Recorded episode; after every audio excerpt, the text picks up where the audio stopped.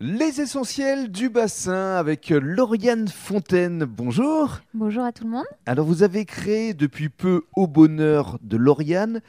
Vous essayez de donner des conseils en images. Vous allez nous fait. parler de relooking également, de euh, maquillage euh, et également de coiffure, euh, parce que c'est vraiment votre univers aujourd'hui. Mais dans le cadre de ce premier podcast, on va d'abord revenir à la genèse, à votre parcours. Vous venez d'où au départ de l'action? Alors, je suis arrivée sur le bassin d'Arcachon il y a 11 ans. D'accord. J'ai toute ma famille qui est du côté de Bordeaux. Mais vous aviez beaucoup bougé, je crois. J'ai hein beaucoup bougé, mon père était militaire, Voilà. donc euh, j'ai fait un peu euh, toutes les régions de, de France ainsi que l'Allemagne, où j'y suis née d'ailleurs. très enrichissant en même temps. Très enrichissant et ça permet d'avoir, euh, d'obtenir une grande capacité d'adaptation. Et ça, Mhm. vraiment, ça m'a servi tout au long de ma vie, même si elle n'est pas finie. Non, c'était que le début. C'était d'ailleurs une première vie. Vous étiez plutôt dans l'univers médical. C'est ça, tout à fait. J'ai eu un bac et j'ai fait des études. euh, J'ai fait un BTS en imagerie médicale et radiologie thérapeutique. Exactement. Donc j'étais manipulatrice en radiologie. C'est ça, c'est ce que vous faisiez ici en arrivant sur le bassin d'Arcachon. Tout à fait. Oui, Donc j'ai fait ça pendant 20 ans. d'accord. Et puis à un moment donné, la révélation, euh, vous vouliez aller au bout de vos rêves, vous étiez passionné effectivement par euh, l'univers euh, de la mode, le maquillage, le conseil en images. Et alors comment ça s'est passé concrètement À quel moment vous vous êtes dit, bon, bah voilà, il faut que j'y aille? Quel a été le déclic, le moteur? Ouais, bah, en fait, je, je crois que j'avais fait le tour de mon métier, même si je l'aimais beaucoup pour le côté humain, justement. J'aimais Mhm. beaucoup ce, ce métier-là, mais je pense que j'en avais fait le tour. Et puis à la quarantaine, eh ben, mes enfants avaient grandi et je me suis dit, maintenant, euh, tu devrais peut-être passer à autre chose.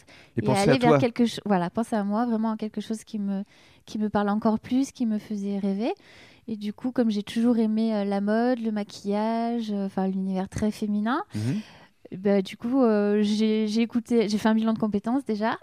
Et euh, j'ai écouté aussi un peu tout ce que me disait euh, mon entourage mes copines. Et c'est une copine à moi qui m'a mis la puce à l'oreille un jour où je l'ai aidée à s'habiller pour une occasion et c'était quelque chose que je faisais naturellement et quand elle m'a dit tu devrais faire ça moi sur le coup je lui ai dit non ben, c'est pas un métier ça Eh et bien, en fait, si. parce que tout le monde ne sait pas forcément se mettre en valeur. C'est vrai. Et alors donc comment ça s'est passé concrètement? Vous avez essayé de reprendre euh, le chemin des études? Vous Tout êtes euh, parti à Bordeaux pour être formé par euh, quelqu'un de très Alors, compétent? c'est pas toujours évi- évident hein, à 40 ans. De se remettre en cause, oui. c'est de ça, prendre tout des à risques. fait. Bah, on sort de sa zone de confort. C'est ça. Euh, après, moi, je suis quelqu'un qui aime pas s'ennuyer, donc euh, il faut qu'il des, faut que j'ai des buts dans ma vie. Mhm. Donc, du coup, ça, ça m'a vraiment mis.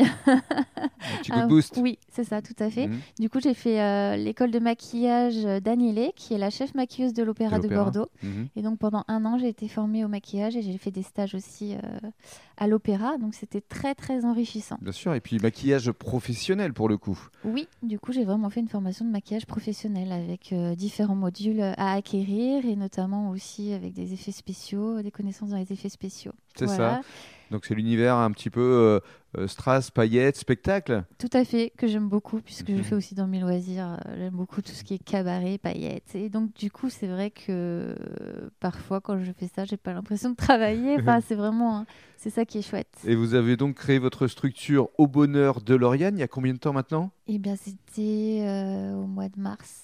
De cette année? C'est tout récent. C'est tout récent. C'est tout récent. Et depuis, vous avez quand même eu un certain nombre de clients dont on va parler dans le cadre du deuxième podcast.